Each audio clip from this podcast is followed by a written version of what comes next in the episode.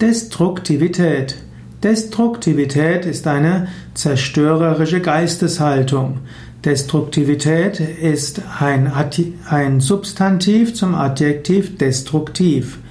Destruktiv kommt vom lateinischen destructio und destructio heißt niederreißen, zerstören. Und destruktiv bedeutet zerstörend und zersetzend. Also was Dinge kaputt macht, ist destruktiv. Und man kann von der Destruktivität eines Menschen dann sprechen, wenn er immer wieder äh, Vorschläge torpediert. Man sagt, dass Destruktivität eine Eigenschaft sein kann, die eine Arbeitsgruppe immer wieder durcheinander bringt. Menschen können Gutes leisten, aber wenn sie destruktiv sind in einer Gruppe, in einem Team, dann ist es schwierig.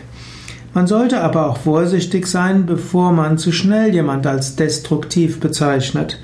Denn es ist wichtig, dass man auch Vorschläge hört, die nicht so in die Gruppe hineinpassen.